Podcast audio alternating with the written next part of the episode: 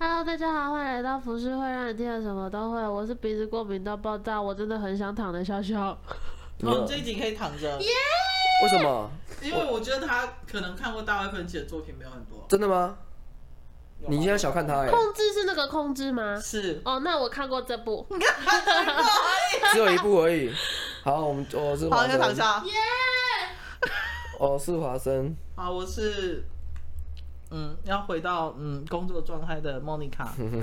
好，就是我们这这一集要聊的是大卫芬奇这一个导演。那我会想要跟大家聊聊这个导演，是因为呃，我一直很喜欢他有部作品叫做《火线追麒麟》（Seven），他讲七宗罪这这部电影。他现在有很多这种翻译，因为他毕竟是老片了，所以像你刚刚说七宗罪，其实也是好像也是其中一个翻译吧？大陆翻译吗？对对对，就是，但是。对，的确在台湾是火线追缉令啊，但你去网上看，它有很多的，像七宗罪就是它其中一个翻译翻译。对，我不确定它是哪里来的，但是你只要讲到七宗罪，就是就会联想到这部电影。哦哦，因为这部太经典了。这部电影就是摩根费里曼跟 Brad Pitt。这部电影你我我记得我看了两次而已，但我看第二次的时候，我还是觉得很震惊，很震惊，因为还是很震惊。这部片是一九九五年拍的，对，刺激一九九五。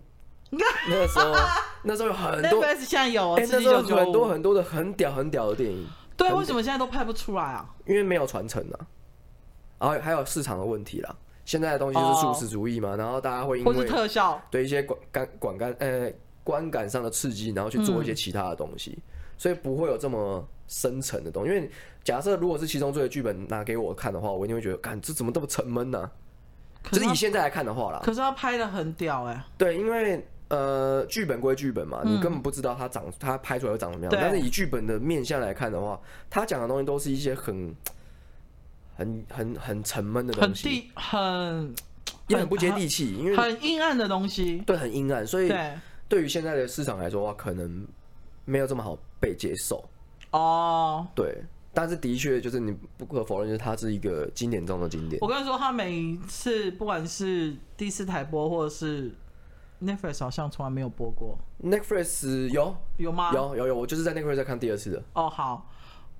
呃，上映的时候，反正就是我每一次看，我都会把它看完，有点像是康斯坦丁，不管他从哪里开始播，嗯、我一转到就会把它看完之类，就对。嗯、好，我我我觉得之后我们再聊聊他每个作品。就是我那时候是在 Netflix 看到有一部叫做《心理游戏》，你是说那是麦克道克拉斯演的？心理游戏跟西恩潘，西恩潘是演他弟弟。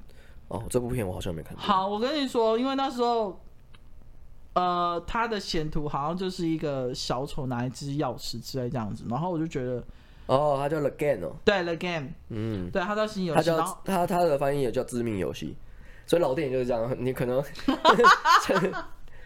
好好不管，然后那时候看了之后想说。因为 Netflix 都会有资讯嘛，然后我就看了一下，因为我看是麦克道格拉斯跟西恩潘主演这样子，嗯、然后我就看到导演大卫芬奇，我想说，干大卫芬奇片我怎么可能没看过呢？然后我就看了看了之后想说，这片我没看过哎，怎么会这样？我跟你说，你赶快加入我的片单，在 Netflix 有吗？有，哦，现在马上去搜寻 Right Now 加入片单。我刚好看到雷了，干。我跟你说，因为这个就是你看我不要往看到雷了，干。不行，因为 我已经看到了啦。啊好，结束，拜拜。我看到雷了。可怜哦。什么东西啦？你感觉，你这感觉就是我那种那个巨人刚完结的时候，我一点开 FB，然后就。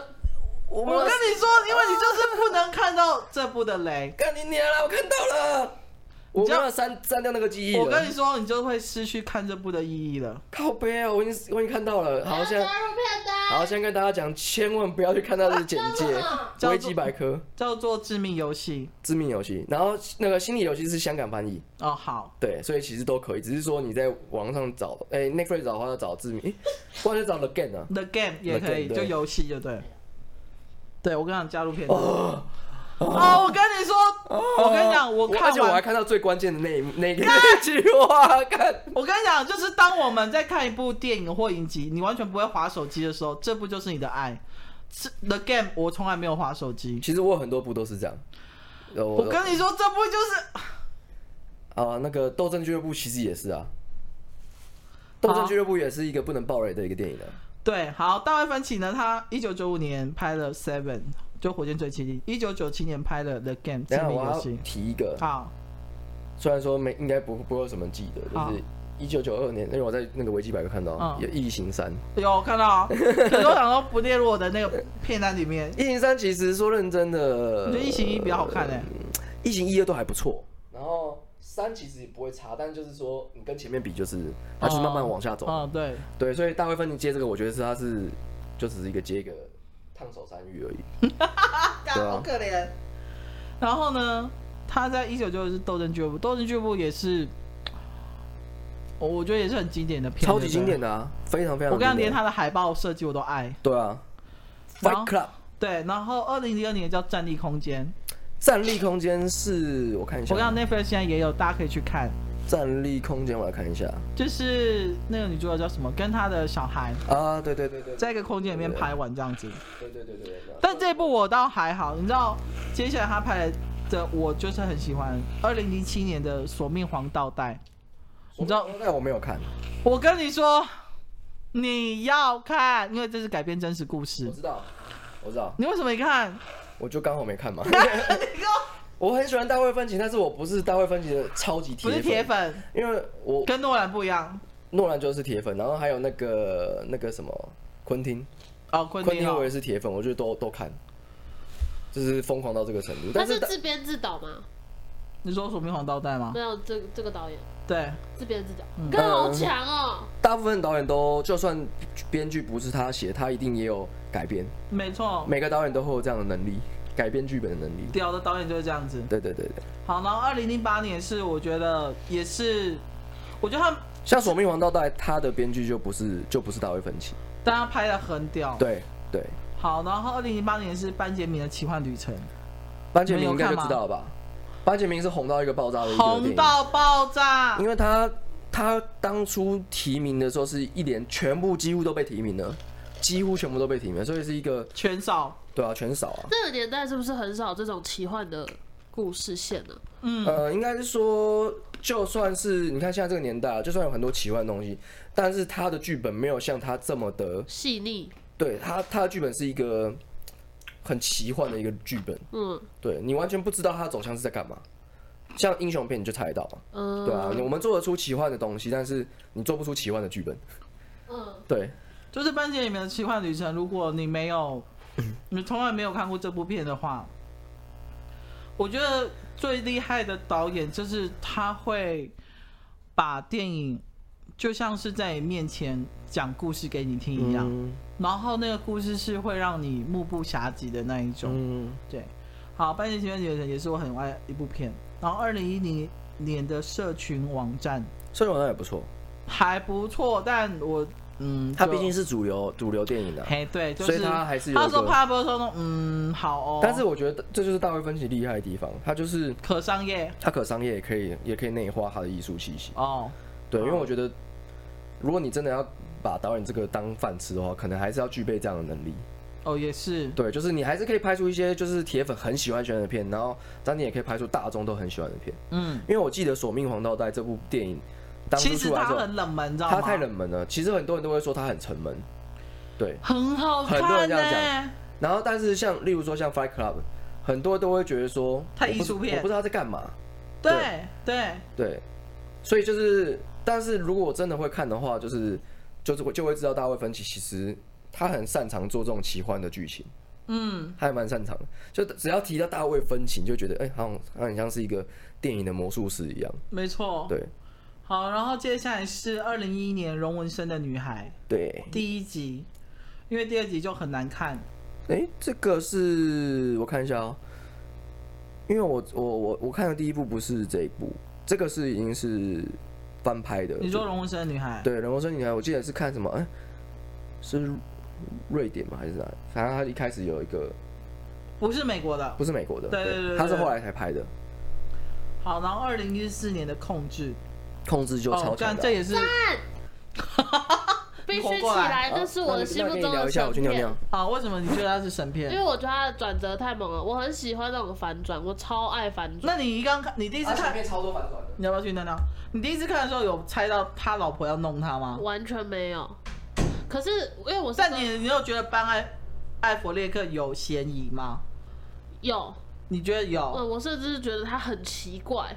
他可能是真的杀他老婆那一种。对对对对对，因为前面的铺陈，可是你会有一点小小小迟疑，就觉得这个应该不是我确定不确定，对，不确定不确定。可是因为我是跟我同学去看的，然后他就那种嘴巴有点贱的，他就很想戳我，他就是说你要不要我告诉你后面是什么样？说他看过。他好像大概知道，因为会爆雷嘛，网络上很多人查一下就大概知道。那因为我是完全不知道这部片，然后他就是，但是就算他没有讲，他讲了这句话，我就心里会有个底，就知道说后面一定不是这样。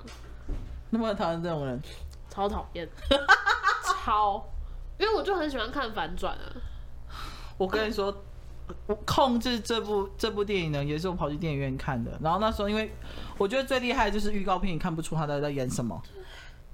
完全对，预告片完全看不出来。你看预告片以为就是一个很很单纯的，可能就是凶杀案啊、悬疑啊，类似这样子而已。殊不知来一个大逆转。你有看过《控制》吗？华生？我看过啊，当然啊。嗯，我也是去电影院看的。嗯，对，很爽哎、欸，超爽的。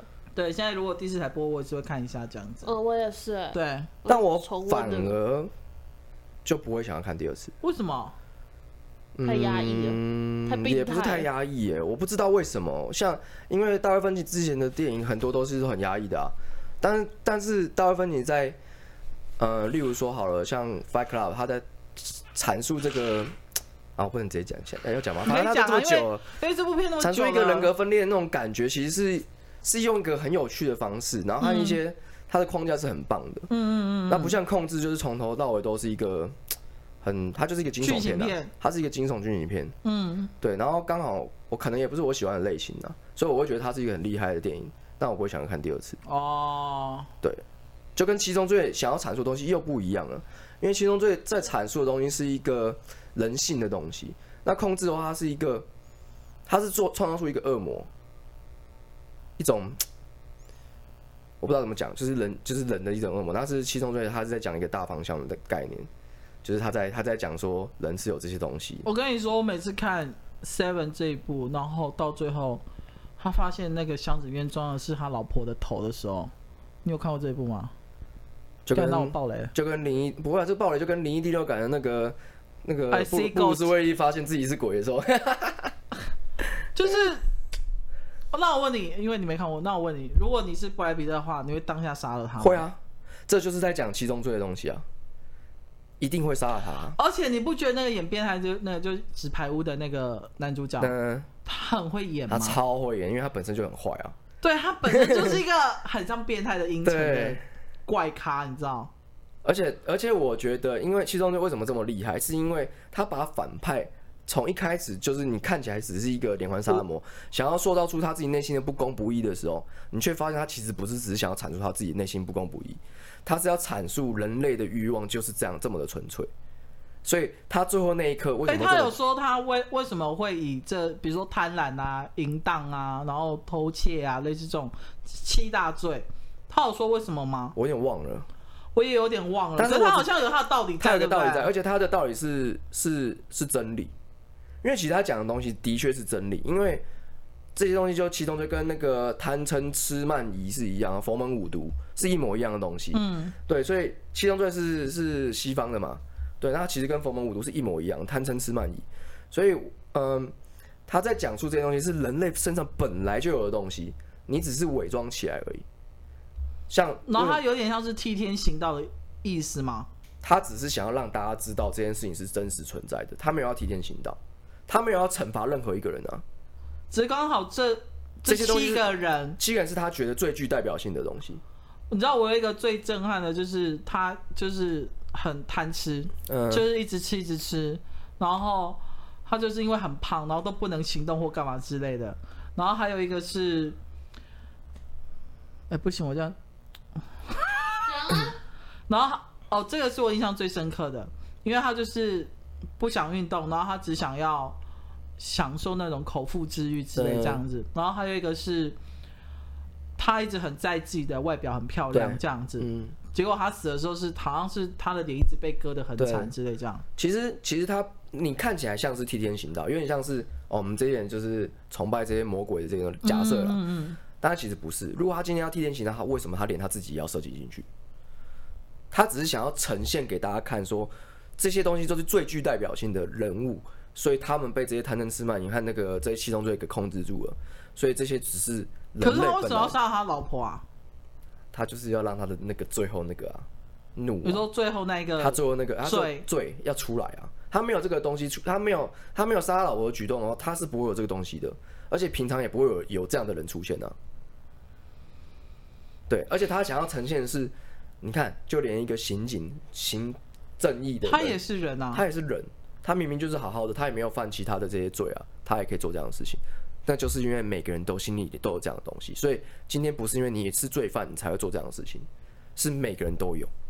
就是不管你的社会地位、阶级是怎么样的，都一样。所以前面看起来好像提点警察，其实不是，他其实只是要阐述人的心中就是有这些东西，而且是很轻易的就可以被引发出来。像他这种高智慧、高智商的人就可以这样。对。所以我觉得这部电影非常具有代表性，就是你还是会杀，就是像你，你你你你你给你一把刀，你也会杀他啊。对，因为重点是他老婆怀孕了。对啊，而且他又是执法人员，他有枪啊。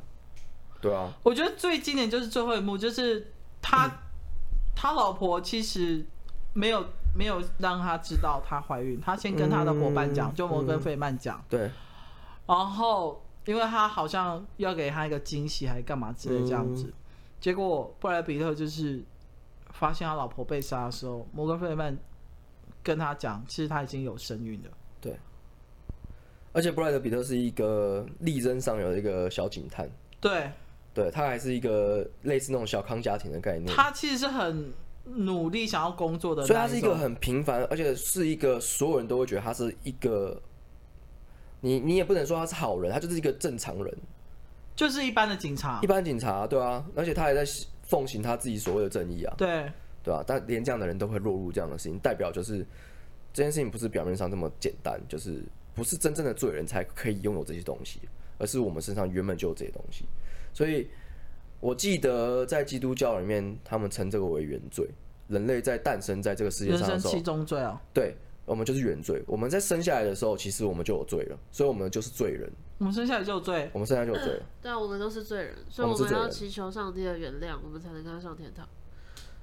就是原罪。对，华生全部解释这。对，这是其中这个意义。它是有一个宗教意义在的啊，就是你要你要了解说。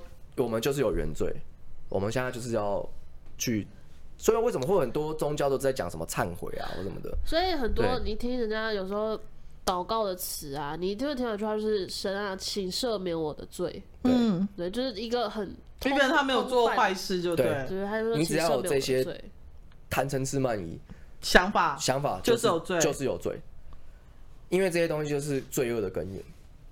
就就像我之前之前提到说。人为什么是呃人性本恶？我我那时候为为什么说人性本恶？是因为欲望去延伸出来，嗯、就是一种恶，对，就是一样的意思。好，回到大卫芬奇身上，就是我觉得他在电影电影史上已经已经打下了很不可动摇的一个基础，对不对？但自从他跟 Netflix 合作之后，我觉得又更屌。呃，Netflix 他第一部合作算是《破坏神探》哦，《破坏神探》我超爱的，《破坏神探》是他他编剧。好像编剧导演这样子，他是导演加执行制片人。哦，那个认真来说，他纸牌屋他是有导过两集，但因为纸牌屋没有他的原来不是在 Netflix 上。对对对，他就是导两集而已。对，就这样而已。然后，所以破案神探嘛，破案神探是一个，哎，但是你知道他第三季就是要出不出的吗？你知道为什么吗？为什么？因为他现在。哦，因为他今年还拍了《爱死机器人》第二季的其中一集，嗯，然后，哎，白了喂，《爱死机器人》今天上哦，五月一号，你们都不知道吗？我要工作啊！你可以明天再看啊，我等下看了。第二季先上，我直接找我朋友看，我直接找一群朋友过来看，我直接开 party，我直接开香槟，七彩，我看完，然后我开直播说，今天我要来看我的朋友在家里开 party，直接现场直播，然后看他们露肚皮，毁掉，几点呢？我看一下哦，因为我那。呃，他有提醒我五月一号上这件事情。爱死机器人是唯一我跟小玉可以好好的坐在沙发上，然后看完。这么厉害啊！对，嗯，那他们是你的救星呢？真的是我的救星。当然这个只有这，就是看完就一次性而已。没错，一次性的救星。啊，好烦，好啊，反正我知道了，谢谢。没关系啊，你可以看我开 party 啊。我不要。我会跑在秀洞上面。不要。你要十几个人这样子，酒池肉林这样。好，你们冷静。但爱死机器人真的是一个，算是一，哎，我觉得爱死机器人算是，它不算是动画史上，嗯，是吗？嗯，算是，因为它它算是一个很特别的一个形式。我完全没有看过有人讨厌爱死机器人的，对，顶多就是几部他没有这么爱，就这样而已。对，可是对他平常都是一片好，超好，因为它里面每一部都是认真来说，它其实有点像黑镜。哦，对，他很像黑镜，它是动画版的黑镜。对对，因为他探讨的东西都是一个很有深意、很有灵性的东西。嗯嗯嗯。对，探讨一些生死啊，还有一些科技啊，然后科技带来的效果，然后甚至他有讨论到一些外星的东西，就很好玩。它里面有一集啊，那个就是是，因为它不是动画吗？它里面有一集是真人的。开始啊。嗯。那我现在看。好，大家不要录，拜拜。你看，真在应该。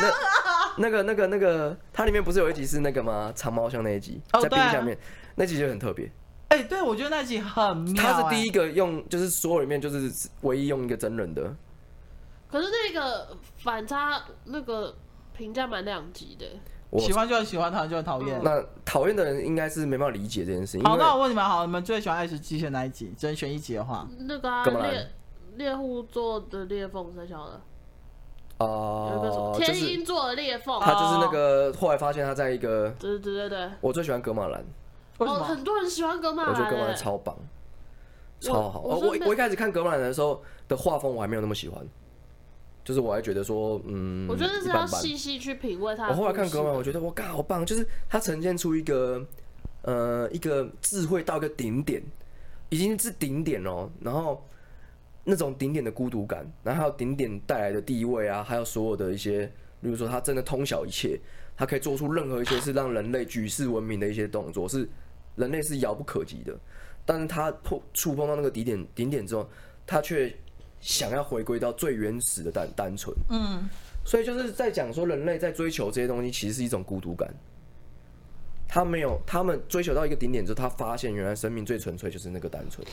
所以我超爱的葛玛兰，因为我们因为我们永远没办法理解那件事情，以人类的智慧是没办法像格马兰那样子。嗯，对，他所以他用机器人去去去创造这个，他去想象了这件事情，说人类的智慧到了顶点会是长什么样子，他已经没有任何欲望了。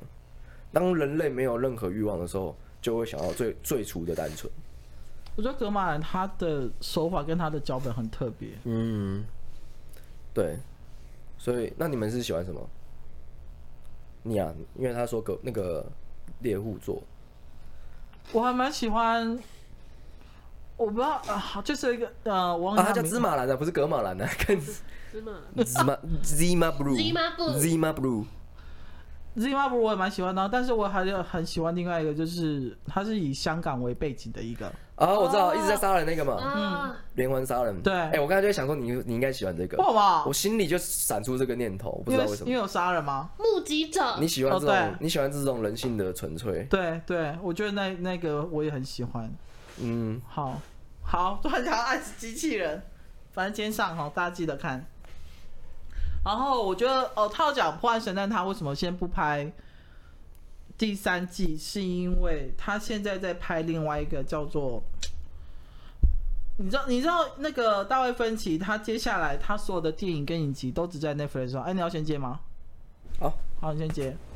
好，那我就讲好了。就是大卫芬奇呢，他基本上呢有让人家有一个称号，就是他是一个变态虐待狂导演，然后极致作者论导演，以及最爱人性黑暗的导演。因为他不管是跟多大咖的明星或是艺人合作，他都会用很极致的方式。比如说，他那时候在拍呃呃破案神探的时候，他就可能会把所有的演员关在一个小房间，然后他要每个演员先诠释跟演出他们他们心目中的那个角色或者是台词，先给他看就对。然后等到他很满意之后，他再把他们放出那个小房间。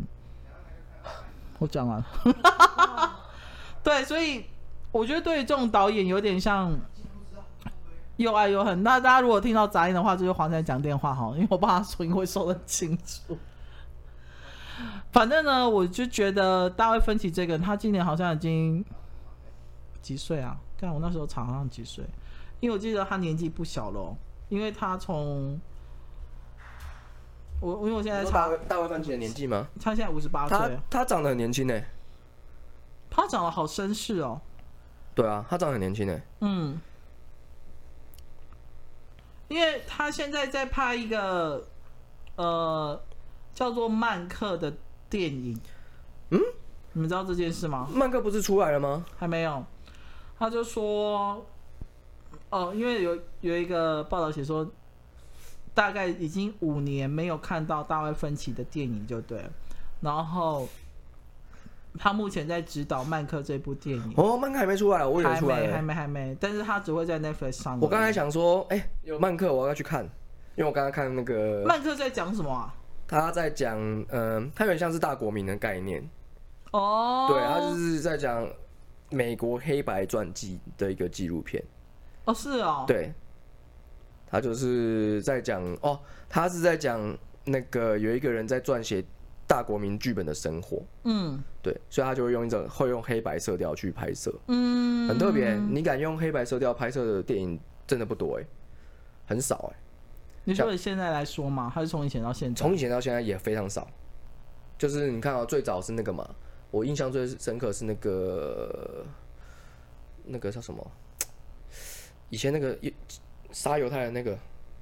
辛特辛德勒的名单。哦，辛德勒名单，辛德勒名单就是用黑白开拍的，对，然后对，近期用黑白拍摄的真的也不多，我有点忘了，就是现在现在一时之间想不到。灯塔，灯塔，那个罗伯派丁森演的那个。哦，罗伯，OK，那部也是黑白的。哦，对，就是很少，因为通常用黑白都有它的特殊意义在，一般人，而且黑白对一般人来说是不太能够接受的，对。你知道，就是他曼克，他说他至少会拍两年。嗯，嗯，他好像今年开拍，但是因为因为之前疫情的关系，所以有稍微停一下。我还蛮期待的。对，他说曼克拍完之后，他才会拍《破案神探》第三季。而且他好像对《破案神探》有点厌倦了。我记得他那时候讲一句话，对对他说：“对他说我要去拍别的，我要重新重新整理一下心情，摆脱一下《破案神探》的拍摄的心情。”因为《破案神探》也是一个。我觉得破案神太神作，他他之之所以神，是因为他去探讨那些罪犯的那些心理、嗯、心态，然后他还也把男主角弄得有点像那个那个人魔里面那样的那个人魔里面，你有没有看过人魔吗？人魔里人魔影集有一个警探，也是神经也是精神有问题，所以他可以去理解这些。呃，罪犯在想什么？所以他跟人魔这个人，这个这个虚构人物，他也是很贴近，因为他能够理解他在想什么。那破案神探其实也是一样的道理，男主角其实也有心理问题，所以他能够去用同理心去理解这些罪犯，所以他才可以用这样的方式去抓到这些，就是去把那个犯罪策略给做出来。嗯，对，所以他对他来说是一种折磨。所以我在我在猜，大卫芬奇在做这件事情的时候，他其实也蛮折磨的，因为他要去理解这件事情。而且他要认同这件事情，因为你不认同的话，你没办法真正的去理解他，所以会很很拉扯。对，很拉扯，因为那种不是同情，是理解。说哦，我知道你为什么要杀他，你的心态应该是这样，所以他在心里面一定会出现一些，就是一种拉扯。然后我觉得我有找到一些我觉得还蛮有趣的一些小故事，就是有一些演员在跟大卫芬奇拍摄的时候，他们有接受访问，就对，就比如说。在拍《索命黄道》，因为《索命黄道》那是杰克格莱格格伦霍，杰克格伦霍他演的，对不对？他是演主演这样子。嗯。然后他就说，因为杰克格伦霍他也算是出生于演艺世家，嗯，所以其实他演演技，他对自己是很有信心的。可是他在演一些怪片啊。对，他是。但是呢，因为大卫芬奇他非常讨厌演员很做作的油腻演技，所以呢，他会。他会不断的同一个动作或同一个场景，他会要你拍，比如说七十次以上，或是五十次以上，因为他要去磨掉你已经原本很制式化的演演技就对了。然后就是格伦霍在里面，他就觉得说，他曾经有一次拍到九十次的记录就对，因为他会不断的重拍，他会崩溃，他都崩溃啊！我觉得有点像是。你们知道王家卫拍拍戏也是很崩溃吗？嗯，我知道。对，王家卫拍那个那叫什么《聂隐娘》，嗯，是王家卫吗？哎，不是，不是，那个是侯孝贤啊，靠呀，靠背。干，因为我因为我记得侯孝贤拍那部《聂隐娘》也是 很崩溃，也是超崩溃的。舒淇他们也都是很崩溃，超崩溃的。对，我觉得这些，嗯，不要讲老导演，这些，嗯，艺术气息。对这些呃厉害的导演们，像王家卫之前在拍拍戏的时候，好像是张震还是木村拓哉或者王菲。王家卫是拍那个嘛？呃、重庆森林那些。梁朝伟的那个二零四六。夜宴吗？夜宴不是夜宴，是张。哎，夜宴是大陆人拍的啊。等等等，我看一下。王家卫。张译哦。好，因为他们都太太老。对他们都。做太多电影了，我来看一下有什么。哦，我好太差的时候，我要先讲，王家卫有一个最差的习惯，就是他从来不给脚本，他都不提前给演员脚本，他是当天到时候，比如说他木村拓哉，他说他最痛苦合作的导演就只有王家卫，因为嗯，你说。对，因为他说他，因为你知道日本人工作是很严谨的，他很多事情他要先准事先准备好很多功课，嗯、所以木村拓哉他说刚刚开始。因为那时候王家也算是国际性的大导演嘛，所以他说他那时候接到王家卫邀请他一起合作的时候，他就很兴奋，然后就问王家卫说：“那我你这部电影是什么？然后你要给我什么角色？然后我的我的人设是在怎样？”王家卫就说：“你不用担心，你来就对了。”所以木村拓哉说，他一直到飞去香港的前一天，他都还不知道他要干嘛。嗯，然后他就很挫，就对，他那时候就想说。可是他是大导演，我应该要相信他才对，因为毕竟他不是第一次拍片，然后就飞去了。然后飞去当天呢，因为当然日本也是会不断的从王家卫身边的，比如说助理啊、朋友啊，去询问说，就是他到底要木村拓哉要干嘛，就对。好好好，他就飞去香港那一天，他就跟王家卫见面，然后王家卫就跟他说，呃，这里是你的个人休息室这样子，然后我们半小时后开始拍。然后木村拓哉就说，那我们要拍什么？他就说。等一下会有人进来给你一个今天的脚本跟台词，今天的，然后你只要看一下，你就你就会了这样子。嗯。然后木村拓哉想说，不该呀，罗扎小子这样子，不该呀，罗扎小。好，他就想说，呃，这跟我之前的合作方式不一样，这样子啊。然后呢？没有人会这样不合作吧？废话，当然。可是因为像梁朝伟啊、张曼玉他们这些都已经很习惯了，嗯，所以呃，要么合作很多次啦。对，然后他就忍不住，他就请经纪人去问旁边的那些一样是演员的经纪人，就说：“那我该怎么办？”好，反正之后好像梁朝伟还是那一部同剧的演员，就跟他说：“王家辉拍戏的，王家辉拍戏的方式是怎么样？然后你只要。”记熟台词就好。梁朝伟是跟王家辉合作最多次的，对，没错。你就像是李康生跟蔡明亮一样的道理啊。大概七，大概有，现在总共一二三四五六七八九十十部电影里面，大概他就参与了七部还六部，所以是御用御用哎、欸。对啊。哎、欸，那张震有比他多吗？张震哦，张震也蛮多的，但张震没有比他多。哦，好。对。好，反正反正就是王家卫他拍摄的。方式也很特别，他就是演员到到片场之后，他才会给他当天的剧情脚本跟台词，嗯、对，然后你隔天的东西你要拍什么，你也完全都不知道。嗯、因为之后有有人访问王家卫说，为什么你要用这种方式？他就说，因为他不想要演员有先有一个刻板的印象，就是或是去演练说我应该要怎么演，嗯，因为他找这些演员也不是新生代演员。嗯，已经都已经是有一定的基础，就对。所以你真的要信手拈来，应该是没有问题。没错，而且我要你最真实的反应。嗯，对。其实他这样子是很好的，只是演员会错啊，演员他会错啊，因为像我现在，我现在拍摄就是这样哎。你也是给当天才给吗？对，然后很多人只有一些比较难，我就给他一一小段台词而已。但是我我现场我要要他们演更多。可是他们都不会一直先问说，我到底要干嘛吗？有一些会问，一定会问吧？那那你会理他们吗？我会大概讲一下。我是说现场会更多即兴，对，因为我我发现我我也是喜欢这样的。你喜欢最真实的演出？我喜欢最真实的演出，而且我喜欢现场磨出。我喜欢油腻腻那一种，对，对我喜欢现场雕出那种的那种感觉，所以我能够理解他的想法，而且我觉得那个不是，而且是真正有实力的才敢这样做。哦，对，就是你找来的人当然也是要有实力，真材实料，不是演就是演不出来那种的。那就跟陈奕迅录歌只录一一次就一样的意思吧？他 one take 是不是？对啊，他永远，对啊，他录音他的歌永远只录一次而已。对，他就是要那一种感觉，所以我有时候我发现我是这样的心态，所以我有时候上节目的时候我很讨厌彩排，我超讨厌彩排的，哦、因为你一彩排我就我全部都想要即兴啊，所以我讲出来的东西都是，例如说哦，干那个很好笑，我下一次彩排的时候我就不会讲出这个话，因为我已经讲过了。对，但是你知道综艺节目录影都是谁的？我超讨厌彩排。所以不觉得日本人很厉害吗？对，然后我我刚才说，我刚才说的是叶问呐，但是他叫他的名字叫一代宗师。耳朵张震是不是？对，王家卫，也是王家卫导的。哦。他当初一代宗师和叶问那时候是我记得是新闻是一起出来的，就是叶叶问先拍嘛，先要拍，然后哎不对，一代宗师要先拍的样子，消息先出来，结果叶问拍的比他比他快，甄子丹演的那个叶问拍的比一代宗师快非常多。我记得叶问，难怪叶问的那个那个反应比较好。叶问已经拍大概两集还三集的时候，好像第二集吧。哦，一代宗师才出来。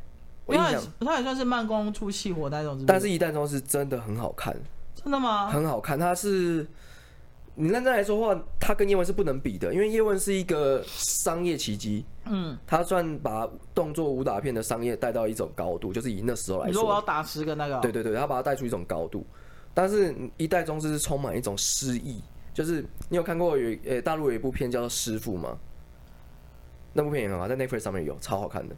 但是他没有一代宗师这么诗意，但是他在台词里面，《师傅》里面他也会讲出一些真的是古人才会讲出来的话，诗意的话。对，诗意的话。然后一代宗师也是一样，什么念念不忘必有回响，就是这句话就是虽然说以以前就有，但是很有名的就是从他从那个一代宗师里面出来的。它里面都是很诗情画意，在打的打打斗的时候也是很如行云如雨流水。然后梁朝伟演完那部之后，他就说他不要再演这种片了。为什么？太累了，太累了。因为他在里面是一个很压抑的人。他是演宗师，他是演宗师。对。那你在宗师在讲谁？叶问。我觉得叶问就是叶问。对。然后梁朝伟就是完全是有点像色戒里面那种感觉，就是压抑压抑的。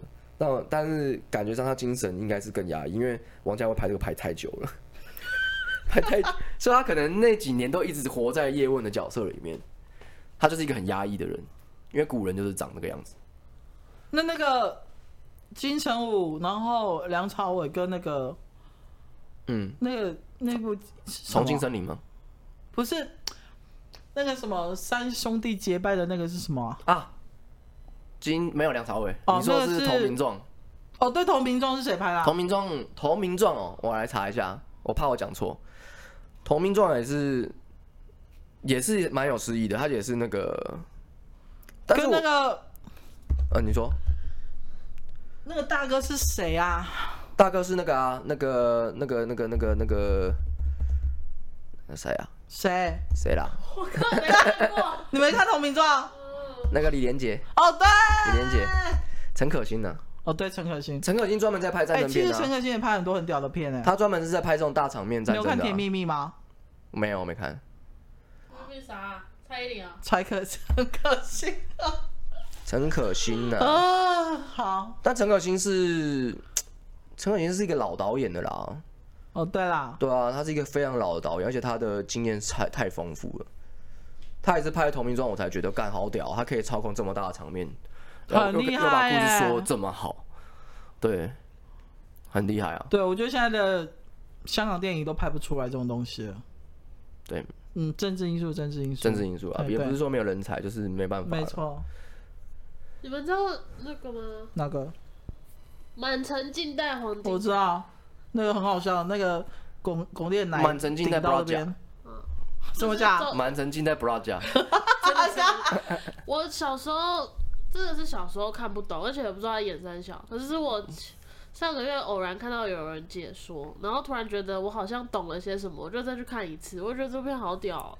大家这部片有点太奇花了，我不喜欢。对啊，是有点太奇。他讲什么？我不喜欢奇花的东西。他就是讲关于权力的东西，关于呃勾心斗角。也没有勾心斗角，就是所有的权力都在国王的手里。里面有那个啊，周润发演的超好的。周润发这演的超好。其实他里面的核心人物是周润周润发，然后其次才是周杰伦。就周杰伦是出来有演。有啊，就是因为他就是杰 王子啊。杰王子啊，他真的是王子哎、欸，他是二皇子，他真的是王子啊。他爸是周润发，对，对。然后他妈是巩俐，他妈是巩俐，对，然后然后他妈是被巩俐是一直被那个周润发一直慢性慢性中毒，一直给他下药。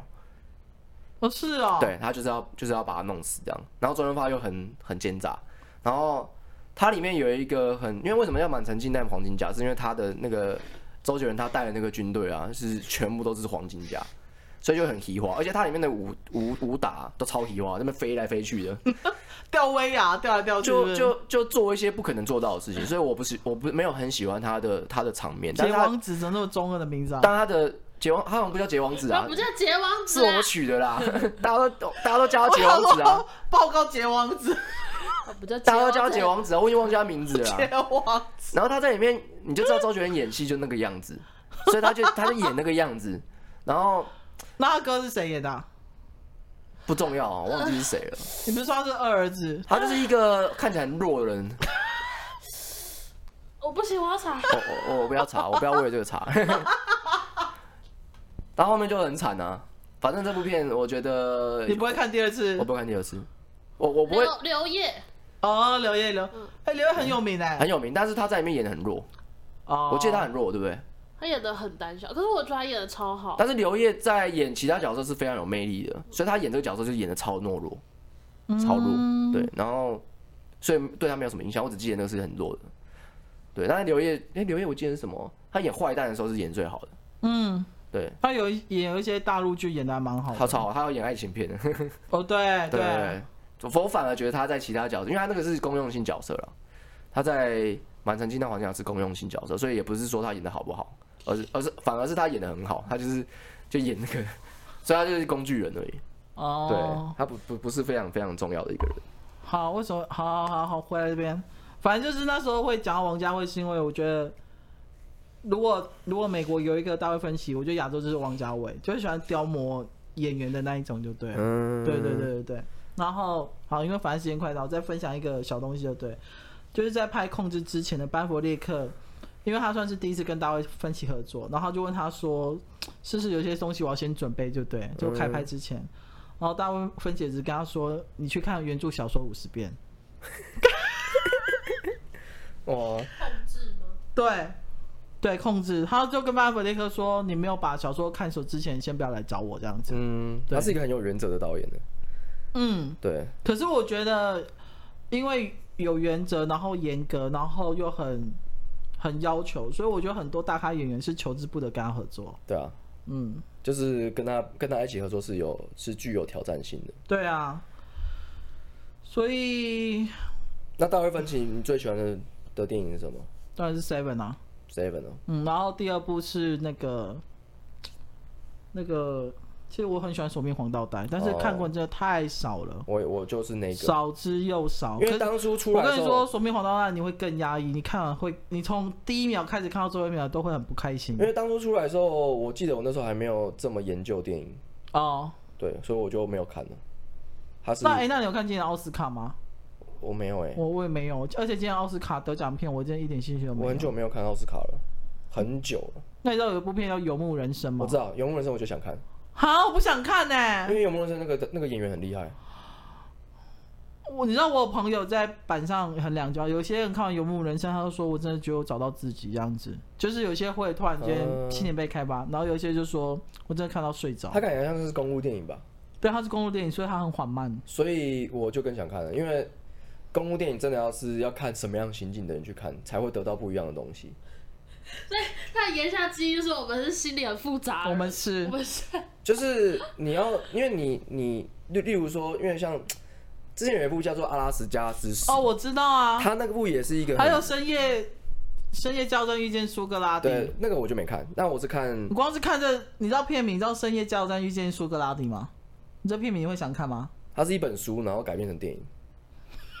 好，反正《阿拉斯加之死》那时候我会是我会看，是因为他是真人真事改编。然阿后他就加之死在讲什么？你不知道。阿加他就在讲一个年轻人，他是一个他我记得好像大学吧，应该是大学，反正他就是学士啊毕业，然后他有一个很漂亮的女朋友，然后他的学历又很高，然后他父母又很好，然后就是他的未来是一片光明。嗯，但他突然就突然毅然决然的下一个决决定，我要放弃掉这个人生，我要把现在所有证明在证明我在这个社会价值地位的东西全部烧掉，他把他证件啊、钱啊全部烧掉，嗯，然后就踏上旅程，他要去阿拉斯加。他就往那边，他就一开始一直一直旅行。他是受到什么刺激什么吗？都没有。他他，他想要知道人生的意义是什么，他不想要被这个社会的东西给框架住。不要不要被社会化，对不对？重点是他是真的人哦，是真的人做这样的事情。然后他就这样，然后他就这样一路旅程嘛，然后也碰到很多人人形形色色啊。然后他也靠自己的能力，就是虽然说要把钱烧掉，但还是去赚钱，因为他他要他也是得活嘛，很好笑。对，所以他就去他就去呃路上碰到很多人。